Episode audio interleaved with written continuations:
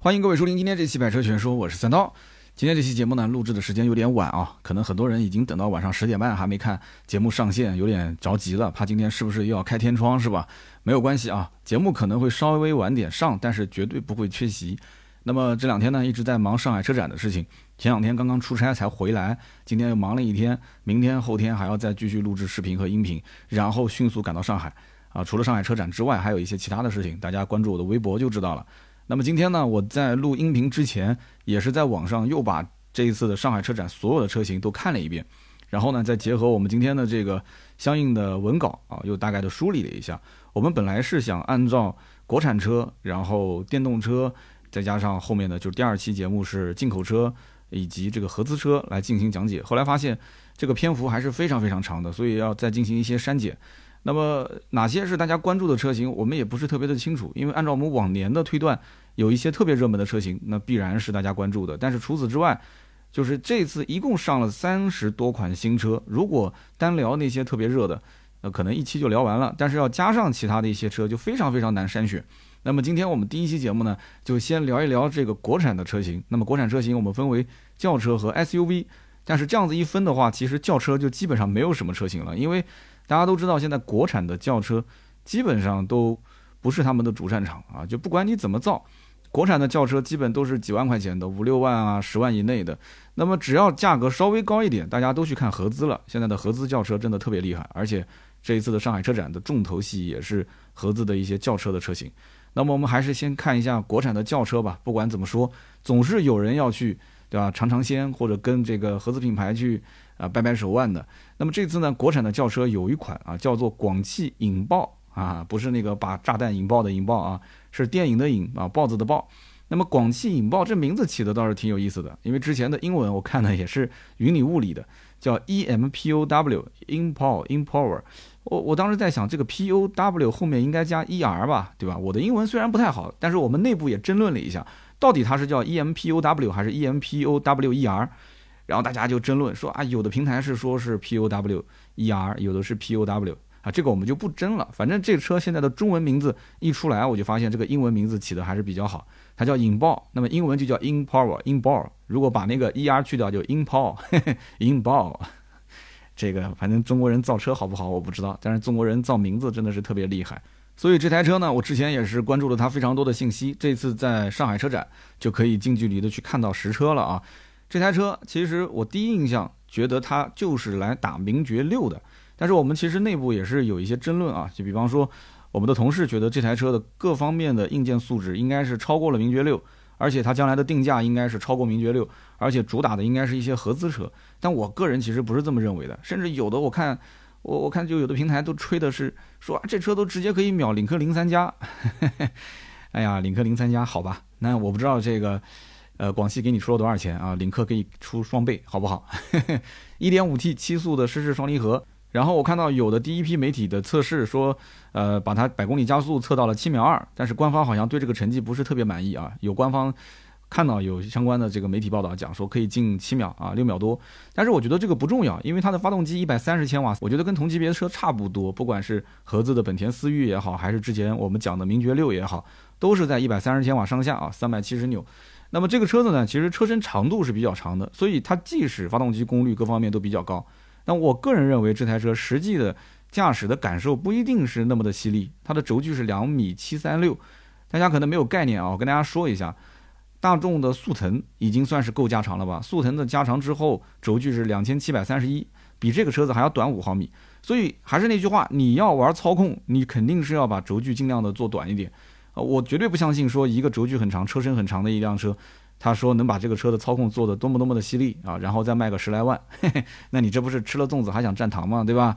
所以你要保持空间、保持实用性，那么车身我觉得就不可以做得太长啊，你要牺牲一些后排的空间，特别像马自达，你看阿特兹就是啊，阿特兹的发动机是吧？它是在前轴的后端，它让它的整个的驾驶舱就是人员的乘坐的位置往后移。所以阿特兹看起来特别的长，但是后排空间其实特别的小。但这个车你在网上不管看视频还是看图片，它的后排空间都很长。所以这个车一定不是完完全全走运动路线的。你但凡看到任何稿件说这个车哎怎么怎么运动性好，我绝对不相信啊！等到有一天我去试完之后，可以谈谈我的感受啊。那么这个车呢，它的外观设计特别有意思啊，它是个溜背的造型。但是溜到后面之后呢，又往上提了一把，什么意思呢？就它是溜背，还加了一个小鸭尾，哎，这个我我个人我不太能接受，溜背就溜背，鸭尾就鸭尾，为什么溜完背之后还要鸭尾呢？可能也是看到别人也是这么设计的，对吧？什么都想跟到最新的时尚，但是时尚不一定是对的啊，你要坚持自己的特色才行嘛。然后之前呢，很多媒体试驾的这个车辆都是固特异的 Ego F1。啊，要是如果都是 Eco F1 的这个轮胎的话，我觉得就厉害了，那这成本是不低的啊，十八寸的轮毂，然后配上一个固特异的 Eco F1，那今后换胎的成本应该是不低的。但是呢，我觉得应该不可能，除非是顶配，这个轮胎的成本还是比较高的。那么依照目前的信息来讲的话，这台车呢是传祺的 GPMA 的平台打造啊，说是它的一个首款运动轿车。其实从我角度来讲，传祺的轿车应该造的也不算少了，对吧？但是。好像一直都是没有声音、没有图像，哎，不过这台车子好像有点意思了啊！这台车子平台不平台，我觉得不重要，因为这个 GPMA 大家可以理解成有点类似丰田的 TNGA 的一个架构，就是在这个平台下面，它会有轿车、有 SUV、有 MPV，它可以衍生出不同的一些车型，所以这个平台对他来讲就相当于是一个中央厨房啊，这个里面有厨师、有炊具、有调味品、有各种各样的就厨房的一些用具，然后根据不同的标准，对吧？每一个哎去安置它各自的一些。啊，相应的功能，然后流水线的进行作业，降低成本的一个操作吗？所以呢，这个车子大家现在看图片、看视频，我觉得应该可以了解到很多的信息了，也不是一个特别保密的车型啊。今年上海车展也是很多车特别的保密，对吧？那个图片先是露个眼睛啊，然后露个侧面，啊，搞得神神叨叨的，哎，但是这个车子还好，之前也是出了很多的一些图片跟视频了。然后这里面有个小槽点啊，这个大家 稍微提一下，就是说。这台车如果仅根据现在目前得到的资料看的话，视频跟图片，它有一个是这个叫做黄色的卡钳套。哎，有没有人最近听说过卡钳套这个东西啊？很多玩过改装的人都知道，卡钳套这个东西对于刹车性能没有任何的提升，而且还会影响刹车的散热。啊，一旦如果要是发生脱落的话，可能后果不堪设想。但是最近一段时间，某小视频平台啊，被一个网红把这个卡钳套给炒火了。啊，很多人说，哎呀，这个卡钳套怎么买啊？我也想给我的车装一个，因为装上去之后确实特别的炫，特别的装逼。但是这不是一个什么好东西啊，所以今天节目里面要跟大家说一下，这真的不是什么好东西。如果说厂家原厂去配一个卡钳套的话，我觉得是特别脑残的一个设计啊。你要么呢，对吧？有钱你就给它去配一个四活塞，对吧？如果没有钱，你可以把它变成一个选配，对吧？你觉得说加上去以后成本太高了。你可以变成一个选装，但是不管怎么弄，你你不能说你厂家官方去做一个卡钳套，自欺欺人是吧？呃，我希望是看走眼了，我希望视频跟图片里面那个不是卡钳套，所以呢，这次到上海车展，我也会去看一看，就引爆这个车到底有没有卡钳套，哎，这也算是一个小小的点。那么这个车子呢，我还是那句话，我不太相信它能打得过。像什么昂克赛拉、思域啊这些车，它的销量如果说能超过菲斯塔，我觉得就已经比较厉害了。跟领克零三比的话，如果单比零三加，它的销量应该还可以。但是你要把整个零三系列拉进来去做对比，我觉得应该是卖不过的。然后跟名爵六对比的话，我觉得是半斤八两。这两台车子呢，不管是从名气，还是从热度，还是从各方面，我觉得应该是会有一些人纠结。但是个人觉得这台车的定价应该会略略的高于名爵六一点点。啊，略高于，因为名爵六的顶配相当于是思域的一个中配的价格，十三万多嘛。这台车的起售价格我估计应该不便宜，它可能不会有手动挡。名爵六当时为什么大家觉得便宜，是因为它的入门版本是一个手动的配置。那这个车子如果没有手动挡的话，它的起售价还是比较吃亏的，它可能起售的价格就已经干到将近十一万多了，十二万。那不管怎么讲，反正引爆这个车呢是有话题的啊，大家也可以稍微的看一看啊，不要把它的这个 外观当成是一个啊什么性能车啊，跑得多快的车啊，就是一个普普通通的家用车。但是国产品牌如果不造一点势头，不玩一点这种噱头的话，我觉得确实也不会有什么人去关注啊，这也是国产轿车的一个悲哀。那么我们接着往下看啊，荣威的 i 五。那么有人可能要讲了，说，哎，你这充值了吧？荣威 i 五有什么好说的，对吧？但是我要告诉你，荣威这次上的是新款的 i 五，变化非常大。那么外观和整体的内饰啊，色彩搭配都会有非常大的变化。之前如果有人关注过荣威 i 六 max 的话，哎，你就会发现这台车子有点像一个缩小版的 i 六 max。而且我们之前也曾经提过，就是说，荣威 i 五遇到一个什么问题呢？就是之前销量确实非常的好，但是它的销量好是建立在它的优惠幅度非常大。而且全国各地的路上网约车特别多，对吧？网约车公司集中去采购啊，一采购就是几十辆、上百辆，那它销量怎么可能差呢？对吧？但是呢，老百姓心里面就要嘀咕了：你说我花了几万块钱，虽然不贵啊，六七万块钱，但是结果开的跟外面网约车一样啊，在小区里面，万一哪天出门可能被这个邻居喊说，哎，哥们儿能不能送我一段？我给你五星好评，这就有点尴尬了。所以这个车子呢，现在要重新包装一下，动力总成没有变，还是那个1.5升发动机，120马力，150牛米啊，有手动的这个五速的变速箱，也有 CVT 变速箱。但是这个车的外观内饰变化非常大，你从外观上来看的话，就整体造型还是比较凶的啊，有那种就是哎。碳纤维的一个前唇啊，碳纤维的纹理啊，它不是真碳纤维啊，你你刚刚讲的有点吓一跳了，说我呃五六万的车有碳纤维，不可能，碳纤维的纹理的一个前唇，它其实是一个转印膜的技术。我曾经跟大家讲过这种转印膜，就比方说你的车的内饰，你也想让它变成碳纤维啊，没有关系，你找一个改装店，你跟他说，你这里能不能帮我去做转印膜，我想做成碳纤维，你甭管是什么饰板，你给到他啊，然后处理个两三天之后拿到手，都是这样的一个碳纤维的纹理。然后加上一个荧光色的小配色，这个荧光色的配色特别有意思。现在很多车都喜欢用荧光色，我不知道为什么现在好像特别流行。但是我始终认为啊，就是说，如果是时尚单品，它可能最多能时尚一个季，对吧？如果是相对比较呃时尚的一些改变啊，比方说一些服装加了一点点缀，它可能能流行一年。但是真正经典的设计，我觉得。它应该不是那么耀眼的，所以像这种一眼看上去就特别惊艳的车，我觉得你可能要稍微的去问问自己是不是真的喜欢。而且一旦这种造型要是过了个半年，过了个一年，它不是最主流的一些流行趋势的话，你还能接受它吗？你会不会因为造型不时尚了，你就把它给卖了，是吧？那么这车的内饰也是发生了非常大的变化，大家也可以去看一看网上的视频跟图文。全系标配十二点三英寸的全液晶仪表，加上一个十点二五英寸的中控屏。啊，这种配置，你看，我根本就不用跟你讲其他的了。有人就要开始心里面嘀咕了：这车子你刚刚说多少钱来着？啊，我说打完折六七万块钱啊，五六万块钱，五六万块钱，六七万块钱，十二点三英寸全液晶仪表，十点二五英寸的中控屏，你是不是现在都忘了这车是什么动力了？不重要了，对吧？什么动力都不重要了，有两个屏就可以了。反正荣威 i 五给大多数人的印象就是两个字，就是便宜，对不对？啊，你甭管什么一点五升。动力怎么样？反正这车子优惠个两万多，基本上手动版落地六七万，自动版落地七八万，日常带个步，对吧？很多驾校刚出来，家里第一辆车，又不希望说，呃，空间太小啊。合资品牌基本这个价位，你合资是买不到的嘛。那么国产也就是吉利帝豪啊，或者长安逸动啊，就这些车。但是你转个头去到旁边的荣威看一看，哎。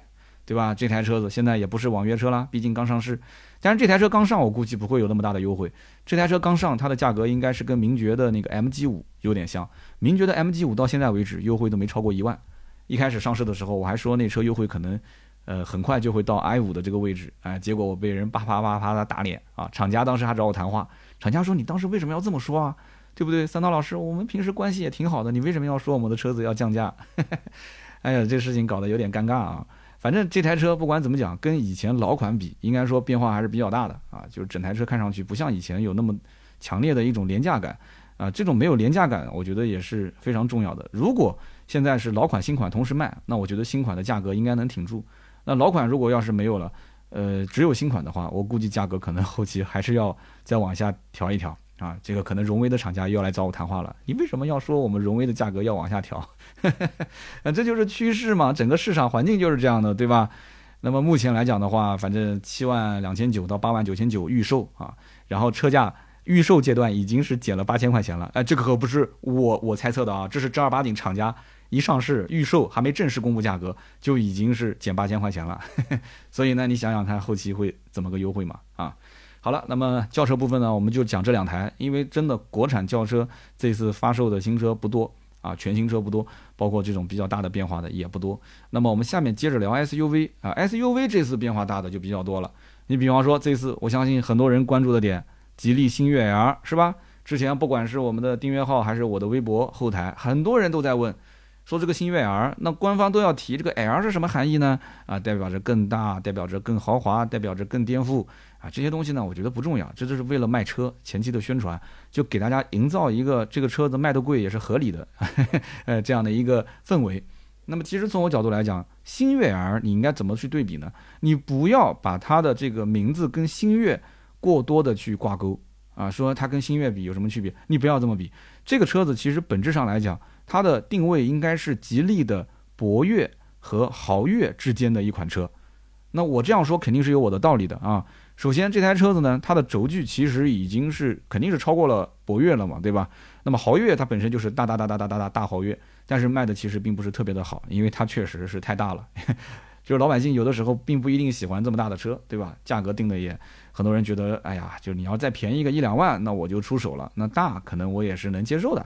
那么它的实际上这个星越 L 的轴距两千八百四十五毫米，它确实是比星越要大一圈，但这个车本质上来讲绝对不是星越的一个加长版，两台车完全不是一个调性，因为星越是一个。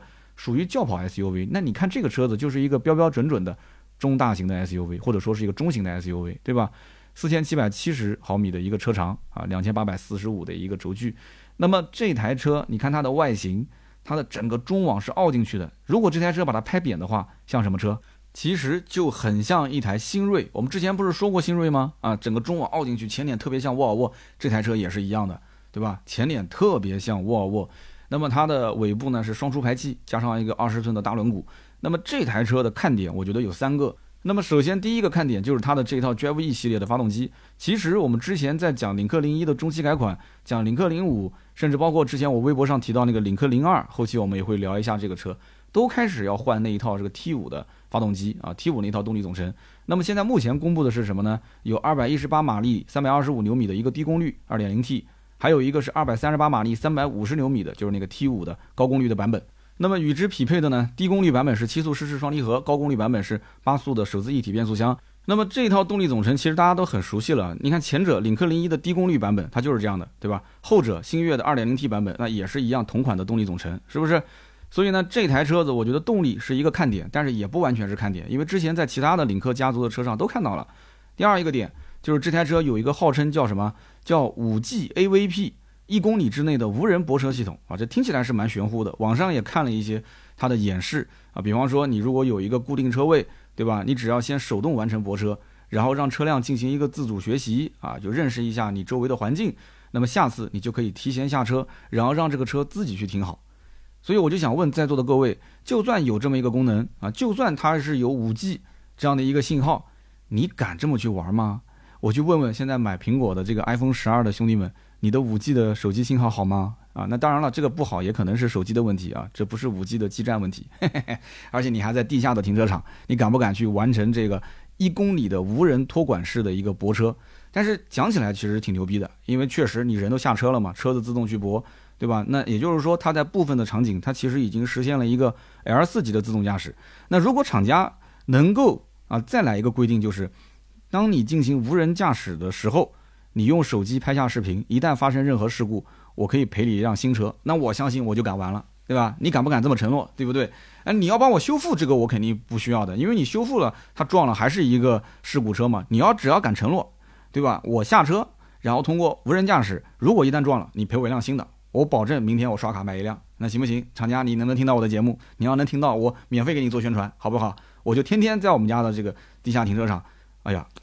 有点惭愧了，我们家还没有地下停车场的。那没事，到我另外一套房子的地下停车场，我去试一下，对吧？我现在住的这一套是这个地上的停车场，那你地下都能停，地上肯定没问题嘛，对不对？只不过我那个停车位呢相对窄一点，我来看看这个是不是能停进去，是吧？我还是很期待的。改天我真的想拿一辆试驾车过来试一下，一公里之内啊无人泊车的系统，我觉得是有点意思的啊。它其实可以完成是两百米往返距离无人驾驶。两百米啊，无人驾驶，然后躲避障碍，车内可以在车位内去搜索，然后泊入跟泊出。所以呢，这个呢，我觉得，呃，听听就好啊。后期呢，我们看看第一批小白鼠买回去之后的实际反馈啊，到底是撞还是不撞？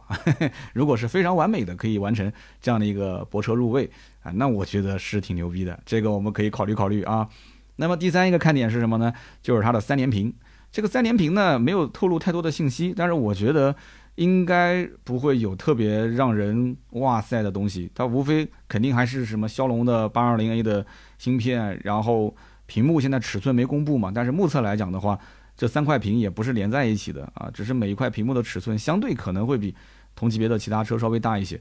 但是我就想提一个特别有意思的想法，就是你会发现现在但凡从二零二一年开始上市的车，副驾驶的娱乐屏似乎已经成为了标配。就是现在，你要如果副驾驶不给他加一块屏，可能你都不好意思跟别人打招呼。那么今天我不知道听友里面是不是还有一些人不知道什么叫做副驾驶的娱乐屏啊？副驾驶的娱乐屏就是在坐在副驾的正前方那个手套箱的上方啊，它的仪表台的那一块空档，本来是一个装饰面板啊，现在不做装饰面板了，它镶了一个屏在这里面。之前的理想 ONE 上面我们是见过的，对吧？在之前，包括像什么法拉利啊、奥迪的车系上，它会有个小屏，那个小屏只能看到转速啊、空调的温度啊，或者是时间啊，它不能作为娱乐的互动屏。但是现在你看，很多的新能源车都开始有了，那么这个吉利的这台车它也有了星越 R。但是这个呢，如果是标配全系标配，我估计价格应该也不会便宜，因为只要它做差异化，这台车子如果它有一些功能是无法被同级车型取代的话，你就不要指望它便宜了。所以为什么你看一个国产的 1.2T 三缸的，只不过加了一个四十三度电的一个电池包的这么一个增程式的国产车，理想 ONE，哎，你们都知道我要说理想 ONE 了是吧？它为什么能卖到三十二万八？啊，为什么？它凭什么一个国产车三缸发动机，只不过加了一个四十度电的一个电池包，一个小的东安的 1.2T 发动机，它为什么它就能卖到三十二万八？它为什么？凭什么？国产车想卖到十五万以上都很难的，能卖到二十万以上，你还得要用沃尔沃的什么平台架构，要用沃尔沃的发动机，你才能勉强卖到二十万。还有人喊贵啊，对不对？那你凭什么卖三十二万八呢？啊，请关注我的视频，打了一个广告啊。我们在这周五，也就是大概十六号前后，我们的订阅号、我们的呃微博啊、我们的 B 站都会更新那一期理想 ONE 的视频。这期视频呢，我我拍的其实有点后悔，为什么呢？呃，我的整体状态应该是调动了七分到八分吧，还差那么一点点，就是有几个比较犀利的，我我还没说出来啊。回头呢，大家可以看一看，给我的视频多提点宝贵意见啊。说说题外话了，我们再结合今天的内容。那么目前来讲的话，星越 L 的整体定位。肯定是我们刚刚前面说了，是超过自己家的吉利博越的嘛。所以呢，如果超过博越这台车的定价，那基本上就在十四五万起步了，对吧？那么到了顶配，我估计已经是差不多在二十万了。而且这台车子它的竞争对手，你看，呃，长安的 UNI-K，对吧？魏的摩卡，然后等等，就这一级别的车子，我觉得都价格不便宜，基本上都是这样一个价位，是不是？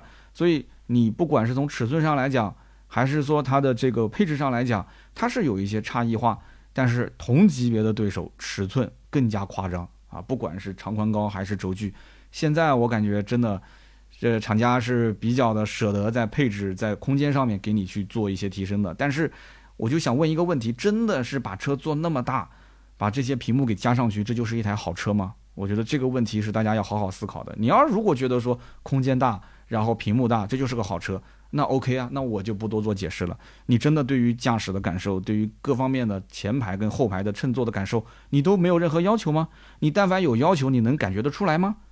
你去试完了 UNI-K，试完了摩卡，再去试一个今天讲的星越 L，你能你能试出它的前排跟后排的这种差别吗？那正是因为绝大多数的车主他试不出差别，所以就导致在中国市场上，中国的这些 SUV 啊，琳琅满目，各种各样的。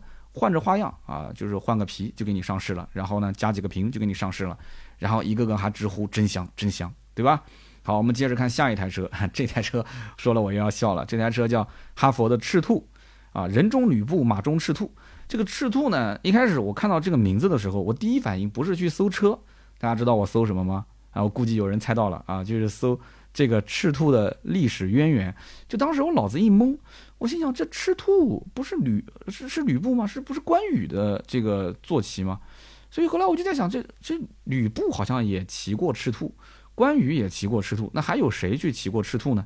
对不对？那将来如果一旦我要是推荐别人买赤兔的话，那我就得说啊，我说你看人中吕布，马中赤兔，那你买了赤兔，你相当于就是吕布，那别人啪叽给我一耳光，为什么呢？大家都知道吕布是三姓家奴，是吧？但我不能说是人中关羽，马中赤兔，你这说的就拗口啊，对吧？所以后来我查了一下，结果一查我就发现了，哎呀，其实说谁都可以，为什么呢？就是如果说把这个赤兔马当成是一个车的话，其实一手车就它的一手的车主是谁呢？一手车主是董卓。很多人读过三国都知道，对吧？那要说三国的话，那一手就董卓，那二手是谁呢？二手是吕布，因为董卓赠吕布嘛，对吧？那么三手是谁呢？三手就是曹操，哎，那曹操呢就拿到了这个赤兔马之后，又赠谁呢？就当时模仿董卓啊，四手就是给关羽，但是关羽呢，对吧？身在曹营心在汉，就骑着赤兔马就去找谁了？就找找刘备去了，是吧？所以其实关羽是四手车的车主啊，对吧？全车这个。这个这个这个原原版车漆，每个人都是肯定喜欢这个马的嘛，他肯定是，而且都是有钱人嘛，所以肯定是保养的比较好啊。所以赤兔其实是关羽是四手车，那我们讲的有点跑偏了啊。这个这个这个赤兔，哈佛的这个赤兔不是四手车啊，就是哈佛现在取名字是越来越任性了，前有初恋，后有赤兔，那么骑着赤兔追初恋，那你肯定也追不着是吧？因为初恋嘛，那既然是初恋，肯定都是别人的了，对吧？你只能是留恋了嘛，对吧？那么赤兔呢是一个。就主打运动的入门级紧凑 SUV，这是官方一个定位。那是为什么叫入门呢？其实说白了就是便宜嘛，对吧？那你只要听到入门，肯定是不贵。那么到底它多少钱呢？这台车子是这样的啊，你先看一下尺寸，车长是四米四五，轴距呢是两米七，所以它的轴距其实跟初恋是一模一样的。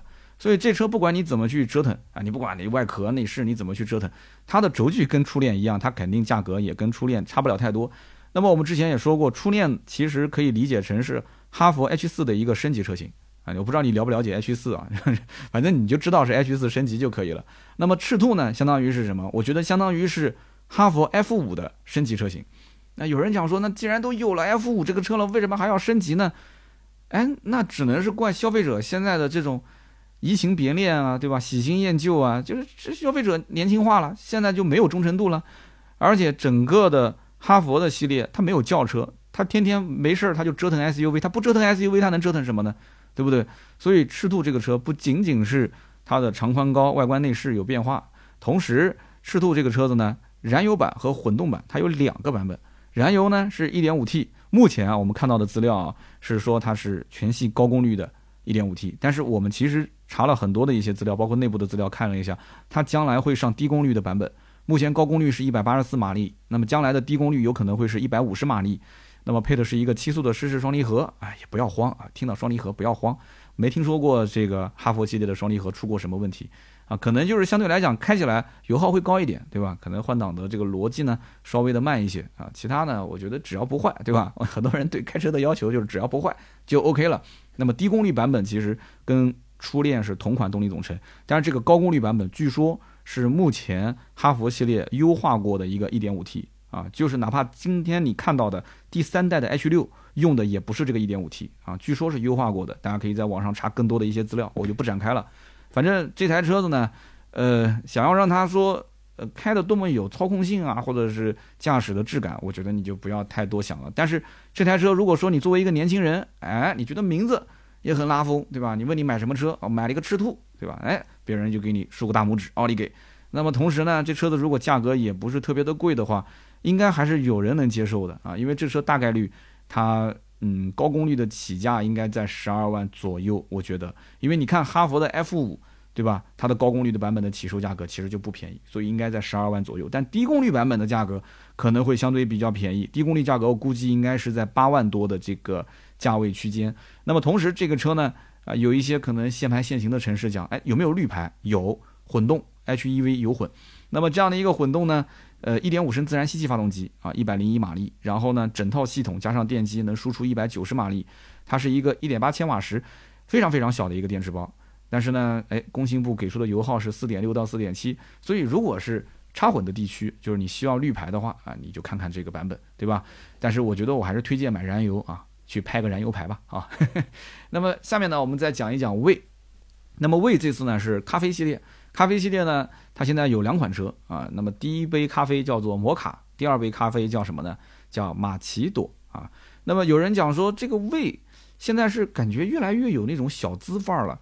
就是你会发现，魏派以前的车子刚出来，对吧？VV 七当时一出来之后，感觉有点那种江湖气息啊，就是那种这种刀光剑影的那种感觉，对吧？特别凶。但是现在呢，看起来好像就变得成熟了。那么，如果我把这个成熟的词换一个厂家不太爱听的，呃，那就是有一点点油腻啊，有一点点油腻啊。但这指的是摩卡。如果你要想要小清新，你就去看那个马奇朵。哎，马奇朵真的名字跟车子很像，非常小清新。马奇朵我觉得特别适合女生开。那么我们先聊这个摩卡啊，摩卡其实跟之前我们聊过的 UNI-K 可以说是贴身短打，这两个人就是直接正面硬刚的对手啊。那么这个摩卡呢，它的长度是四千八百七十五毫米，可以说非常大了，是一个中型，应该算中大型的 SUV 了。它比之前他们自己家的 VV 七更加的大，并且宽度是一千九百六十。也更宽一些，轴距呢是两千九百一十五毫米，哎，就非常神奇，我就不知道为什么车做那么大做那么宽，但是哎轴距反而是短了三十五毫米。如果说轴距短了五毫米，我还能接受，它短了三十五毫米，所以就这一点现在让我有点有有有点就是不太好去估它的价格了，因为一一般情况下就是车身的尺寸对它的价格影响非常大，就是你知道之前的 VV 七的价格十六万九千八，十九万六二两千八，那这台车子的价格。那难道会比 VV 七定的定的低吗？我觉得应该不会。按照现在所有的市面的信息，这台车的定价应该是能冲着二十万走的。但它的顶配肯定能冲二十万走，但是这个我就不是很清楚了。所以等到这一次上海车展正式公布它的价格，我们到时候再来分析一波啊。那么我可以这么跟大家讲，就是 VV 七当年应该说是调子起的有点高了。什么叫调子起的有点高？当年 VV 七那个车，我记得印象最深的一次，就是我从停车场停好车往门口走的时候。我看到正前方，大家知道停车场会有一个栏杆，正前方在栏杆的那个顶头停了一辆 VV 七，当时刚上市，正好那个栏杆啊，把 VV 七的前面的那个脸的标给挡住了。我当时以为是兰博基尼的乌若斯，你知道吗？这一点不甜，一点不夸张，脑子里面第一个反应就是，我前面那辆车好帅啊。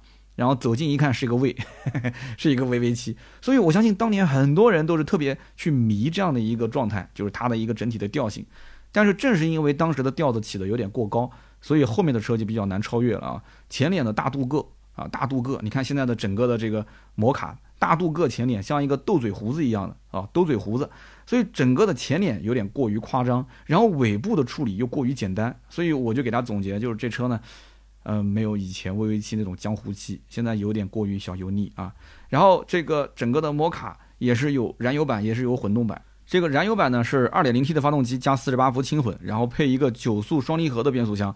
那么动力方面呢是213马力，320牛米。其实说实话，213马力不是特别的强三百二十牛米也很一般。因为之前我们说领克的时候，动不动就是两百五十四马力三百五十牛米，对吧？账面数据甚至还不如他们家之前的 VV 七。但是呢，整体你会知道这台车子它的九速变速箱号称是啊，目前世界上第一款。横置的九速双离合变速箱是跟博格华纳一起研发的啊，呃，当当长城肯定说是自己搞的，对吧？那 对吧？这个当做没听到，你当做没听见。你刚刚说什么来着？那么这台车呢？其实我觉得肯定是想做什么呢？就是打消以前很多人认为长城、魏派，特别是像 VV 七这种车是个油老虎啊，然后变速箱的逻辑也不清晰，所以开起来不舒服，然后油耗又很高。它应该是想要改变这种。思路，所以说就把它的整体的动力输出啊稍微降一降，然后呢变速箱换一换，所以今后大家可以关注一下这台车的油耗到底是多少。那么还有一个就是插混版，插混版呢是 1.5T PHEV 啊，还有一个是 2.0T PHEV，我觉得特别有意思。基本上很多车只要是插混，可以说绝大多数插混只有一个动力，但是你会发现，哎，这个车插混两个动力，1.5T PHEV，2.0T PHEV，所以我在想他想干嘛？他难道是想去打比亚迪唐吗？对不对？那唐唐就是这样子的，唐 DM 就是二点零 T 的 PHEV 啊。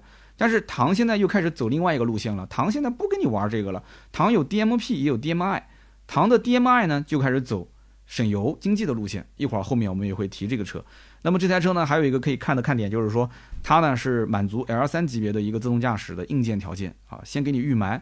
你比方说全固态的激光雷达，高通的八幺五五的芯片，对吧？然后车机呢也可以做一个小的提升。那么基本上就是这些。大家如果想体验一些这种比较好玩的，什么 AR 抬头显示啊，啊，有机会到 4S 店去试一试，买不买都无所谓。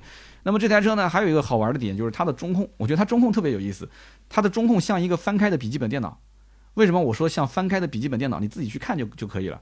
就是它上面是一个十四点六英寸的中控屏，下面呢是一个空调的触控屏，然后两个屏幕呢是那种斜着的，就像笔记本打开的那种状态，很有意思。所以呢，我觉得这个算是一个看点，所以大家可以去关注关注这台车子。我估计应该是顶配、次顶配卖得好。比方说，你要是上到顶配，你要玩，因为玩这个车你就玩一些没玩过的嘛，对不对？你你你买合资品牌，你买 CRV RAV4，那你再看看这个配置，我的天哪，电磁悬架对吧？自动驾驶，三块屏，抬头显示，而且是 AR 的抬头显示，那这这个价格你去买 CRV 还是买 RAV4 呢？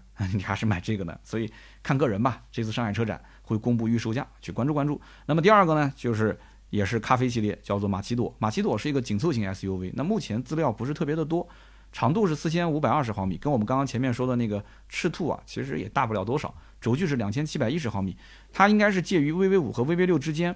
这个摩卡整体设计相对来讲就朴素了一些，就比较属于那种小清新的风格啊，不是那么油腻啊，看上去没有给人那么大的压力，就那么厚重不没有，反正很很轻的一款车，不是说车辆轻啊，就是看上去特别的，就是给人感觉年轻的那种感受。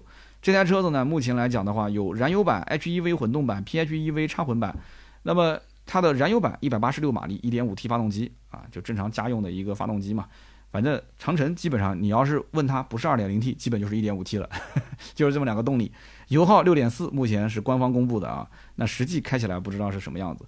那么 HEV 的混动目前的话，呃，也是跟赤兔是同款的一个混动的动力总成。那官方报的是4.7升百公里，所以不管这个车子将来包括 PHEV 的插混，对吧？呃，还是说你买这个 HEV 的混动，还是说买燃油版？反正这台车子最终它的价格是决定了它是不是能卖得好，因为我相信很多人买这个车不会说真的冲着它省油去的。你说你的驾驶模式也有四种，嗯，有四种驾驶模式啊，呃，我的混动有 EV 纯电，有 HEV 串联，HEV 并联，但是你没有发动机直驱啊。哎，那比亚迪牛逼在什么地方？比亚迪的 DMI 它有发动机直驱，然后同时它可以有纯电和 HEV 串联和并联，但是你看这个就是没有，它只能是。第四种模式叫动能回收模式，但动能回收模式正常的只要是带电的车其实是都有的，对吧？所以呢，马奇朵现在目前就是混合双打啊，有燃油有混动，但是目前我个人其实不太看好混动，我看好它就是燃油版，价格给力一点，对吧？燃油版定一个十二万多到十四万多的价格的话，我觉得是 OK 的，但是呢可能会比我的预估价要略高一点。那么下面呢是吉利的帝豪 S，那可能有人听到帝豪 S 会觉得是个轿车。因为吉利家族有一个帝豪 GS，GS 的话是一个 SUV，对吧？但是我告诉你，这个名字我不知道是为什么这样取。你看帝豪、帝豪 GL、帝豪 S，就搞得有点混乱。你如果是帝豪 GSL，那我还能接受，他把那个 G 给去掉了，直接叫帝豪 S，它其实是帝豪 GS，相当于中期改款车型。为什么呢？因为这个车子本质上来讲，它只不过是外形设计语言变了，内饰呢做了一些调整。它的动力没有任何的变化，还是那个 1.4T 的发动机，然后手动挡是六速的，还有自动挡是 CVT 变速箱。那定价的话，目前预售是八万六千七到十一万零七百，所以没什么太大的一些变化。这台车子呢，我只能讲是目前的国产 A 级的 SUV 市场，应该说竞争很激烈，只不过呢，就是好像都不是特别特别的卖得好。为什么？因为这个级别里面有卖的特别好的，比方说像哈弗的 H 六。哈弗 H 六卖的太好了，就跟它在一起就完全不在一个级别，而且特别耍流氓的是什么？哈弗 H 六不但有三代的产品，最新款，它现在把二代的产品又变成国潮，国潮卖的也很便宜，就十来万块钱。然后呢，它还有一个一代的版本，一代版本其实就是哈弗的 M 六，所以它是焦土战略，就是我走过的地方寸草不生。我觉得吃相是不是有点难看了啊？你给竞争对手稍微有点活路啊，是吧？所以你看，竞争对手那吉利就很吃亏嘛。吉利上了一个吉利帝豪 GS，之前其实挺小、挺精致的。但是你放到现在目前同级别里面，那比亚迪有宋 Pro，长安有 CS 五五 Plus，这次也改款了。然后奔腾有 T 五五，对不对？传祺有 GS 四，之前虽然卖的不好，这次不是也是换代改款了吗？然后瑞虎有瑞虎八，所以在这里面你说去竞争，我的妈呀，就特别难卖这车。然后自家其实领克还有个领克零二，领克零二，就你会发现在这种大小的车型里面，你定高了吧？其实别人也不买，你定低了吧？其实你定定低也不一定有人买。说实话，就是这里面很尴尬，就感觉就是在这种尺寸里面，它就是一盘死棋，就很难盘活。但是如果你把它换个标，同样大小的这种小型 SUV 啊，哎，或者说就是那种紧凑的入门级的 SUV，你会发现，你像本田的 XRV、大众的探影啊、本田缤智，你看这些车子，哎，它反而卖的还不错。所以这就是标。这就是标标，如果到位，价格如果够低，入门门槛够低，还是有人买。所以这种小型的 SUV 就一定要做品牌，品牌不行，空间这个东西啊，反而就会被放大，对吧？所以吉利一定要想明白这件事情，就是这个还是要换标，贴个标才能卖得出去。不过呢，比较有意思的一点就是，帝豪 S 上市之后，帝豪 GS 不会退市，也就是说，帝豪 S 和帝豪 GS 是同堂销售。两代车型同堂销售啊，这个很有意思。那么这两台车型同堂销售的话，如果官方定价差的不多，那后期一定是在优惠方面会进行调整。这有点类似什么呢？有点类似别克的昂科威跟昂科威 S 这两款车。哎，其实完完全全从平台上来讲都不是同一个车型了。之前是欧宝的平台，现在是泛亚自己的平台，是不是？但是哎，两台车的价格一调整，差别还是比较大的。那么接下来我们就聊一聊刚刚提到的长安 CS 五五 Plus 啊。那么这个车子呢，之前三月份工信部是公布了它的申报信息，然后也传了它的这个效果图，是不是？然后整体外观包括跟现款的这些所谓的南京系列啊，还是有一点区别的。其实为什么它有区别？非常简单，我跟大家说一下，大家就明白了。因为你只要提到长安的 CS 系列，基本上你脑子里面第一个想的是七五 Plus，对不对？CS 七五 P，然后紧跟着你会想到的是 CS 三五 Plus，三五 P，就基本上这两个车已经可以把长安的 CS 系列无缝对接了，可以无缝对接，就是就没你什么 CS 五五 Plus 什么事情了。当年 CS 五五上的时候，其实走的是一个差异化路线。它就是设计风格跟三五不一样，它当时一开始五五的设计风格就跟三五和七五就不一样，所以现在这个五五它重新改一下上市，它怎么改呢？它就走 UNI 系列的风格，虽然它是 CS 系列啊，它虽然是 CS 三五五五七五，你感觉是兄弟车型，但是其实它长得跟另外两个兄弟完全不一样，所以呢，CS 五五 Plus 这个车啊，它其实想的也很明白，就是说。基本上三五跟七五把我的位置都给占了，那我就必须要另类一些啊，对吧？如果我不另类，我也活不下去。所以这台车子就走了一个 UNI 系列，啊，然后呢，你会发现它的整套动力依旧还是那套南京的 N 一的 1.5T 发动机加七速湿式双离合，对吧？轴距呢是两千六百五十六，是比现款增加了六毫米，变化不是特别的大。长宽高呢也只是稍微大了一点。所以呢，你要如果想感兴趣看一看，哎，这个挂着 CS 的名号的。长得像 UNI 系列的车到底怎么样？你也可以在上海车展稍微去关注一下。那么接下来呢，我们就聊一聊比亚迪的唐 DMI。唐 DMI 这个车子呢，其实现在再去看的话，已经没有那么新鲜了，因为前面呢有比亚迪的秦 PLUS DMI，对吧？有比亚迪的宋啊。那么现在再看唐，那其实你就已经完完全全了解了这个所谓的 DMI 到底是什么个东西，对不对？我们刚刚前面也说到了，有 EV 纯电模式。有串联的 HEV 模式，有并联的 HEV 模式，有发动机直驱的模式。那么也就是说，你有了这样的一套系统之后，你可以用增程的方式开，用纯电的方式开，用油电混合的方式开，甚至你跑高速的时候可以直接用发动机直驱。这个技术目前来讲，在国内可以说不仅仅是吊打呃国产车，甚至是吊打很多合资品牌。就是哪怕拿丰田跟本田的混动过来对比的话。这个技术就是比亚迪的这一套技术，除了是要插电稍微就是麻烦一些，因为你要充电嘛。除此之外的话，我觉得真的是真的吊打啊，真的是吊打。因为插电确实是它的一个没办法解决的问题啊。但是你充完电之后，你如果说在有电的情况下，它的整体的性能的保证；没有电的情况下，亏电的情况下，它的油耗的保证，这一点上来讲的话，我觉得还是比较给力的。但是最关键最关键一点就是什么呢？它把价格打下来了。对不对？这是最关键的。秦 Plus DM-i 的价格多少钱？大家都知道的，对不对？五十五公里的续航，一百二十公里续航。但我个人觉得，五十五公里续航肯定是性价比最高的嘛。那么这台车呢，就是我们说比亚迪唐 DM-i 呢，它有五十二公里续航跟一百一十二公里续航。那我觉得这续航短了一点。那为什么短了一点呢？因为本身车子又大又重嘛，对不对？那么馈电情况下的油耗呢是五点三升到五点五升，百公里加速呢八点五秒。如果说用唐这个词去跟它的加速进行这个联想的话，很多人都知道，比亚迪唐当年一战成名，就是因为它的加速非常快，对不对？但是这个唐 DMI 怎么就变成八点五秒呢？你这数据是不是写错了呢？啊，这个肯定是没有写错的。就是说，你以前如果提到唐，肯定是一个加速特别快的车，对不对？就是 SUV 当中的小钢炮嘛。但是你现在一定要去看的是后面写的 DMI，这个是重点。你可以把它理解就。秦 Plus DM-i、宋还是唐 DM-i，它都是 DM-i 的车系，只不过长宽高空间啊，就是拍扁了、拉长了这个区别而已。DM-i 才是它的最核心的点，所以它对于那些对于油耗比较敏感的，或者是一些呃上不了燃油牌，只能去上这种新能源牌，同时长期又不能充电的这一部分人，它是一种刚需。那么对于有一些人来讲，就是我想尝个鲜，我有十来万，我不去买合资品牌，我就买一个这个车，我就喜欢平时用这四种不同的驾驶模式换着开，对吧？然后我就是一个时尚的弄潮儿，我就想跟别人不一样啊，那 OK 吧？你就去买这个车，没关系，难不住你，对不对？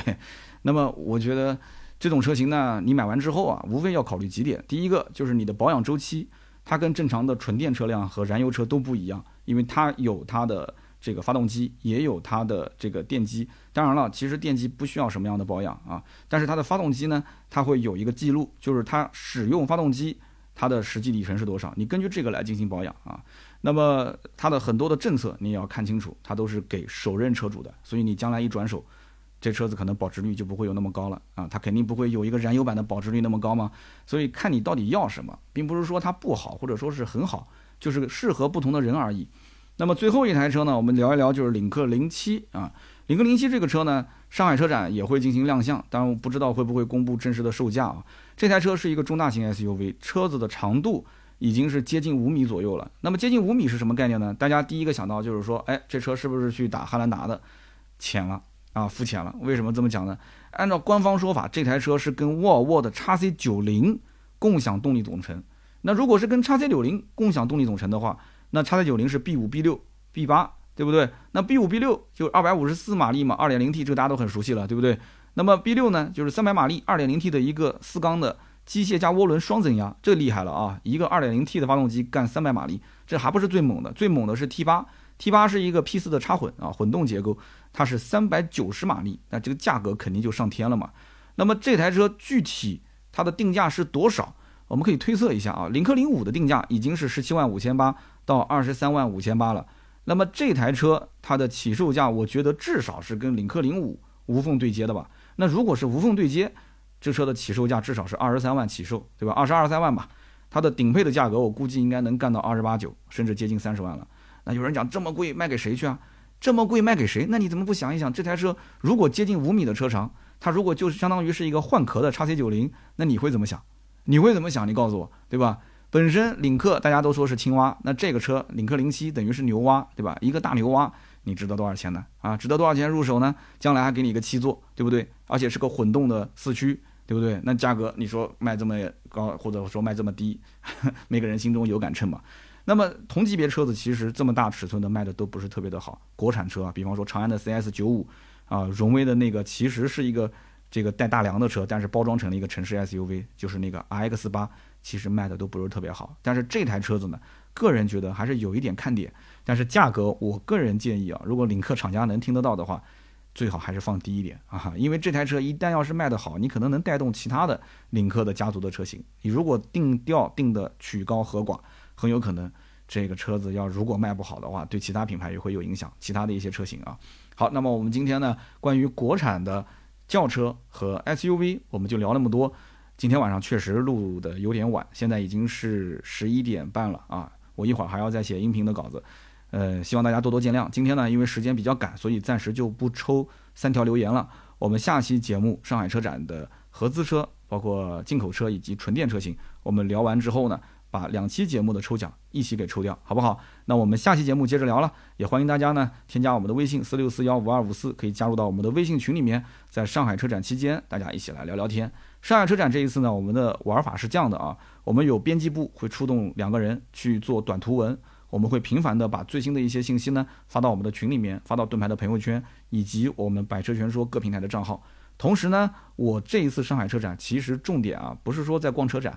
而是我参加了一个微博读城的活动，我会带大家去逛一逛啊，上海的一些非常有特色的景区景点。那么十九号当天，我肯定是在车展嘛。那么在车展，我会拍很多的一些相关的作品，但是不是当天发布啊？我想等隔个一两天之后，做一些比较有价值的导购信息，然后来进行发布。所以大家也可以关注关注我们，添加这个微信四六四幺五二五四就可以了，好吧？那么今天这期节目呢就到这里，我们周六接着聊，拜拜。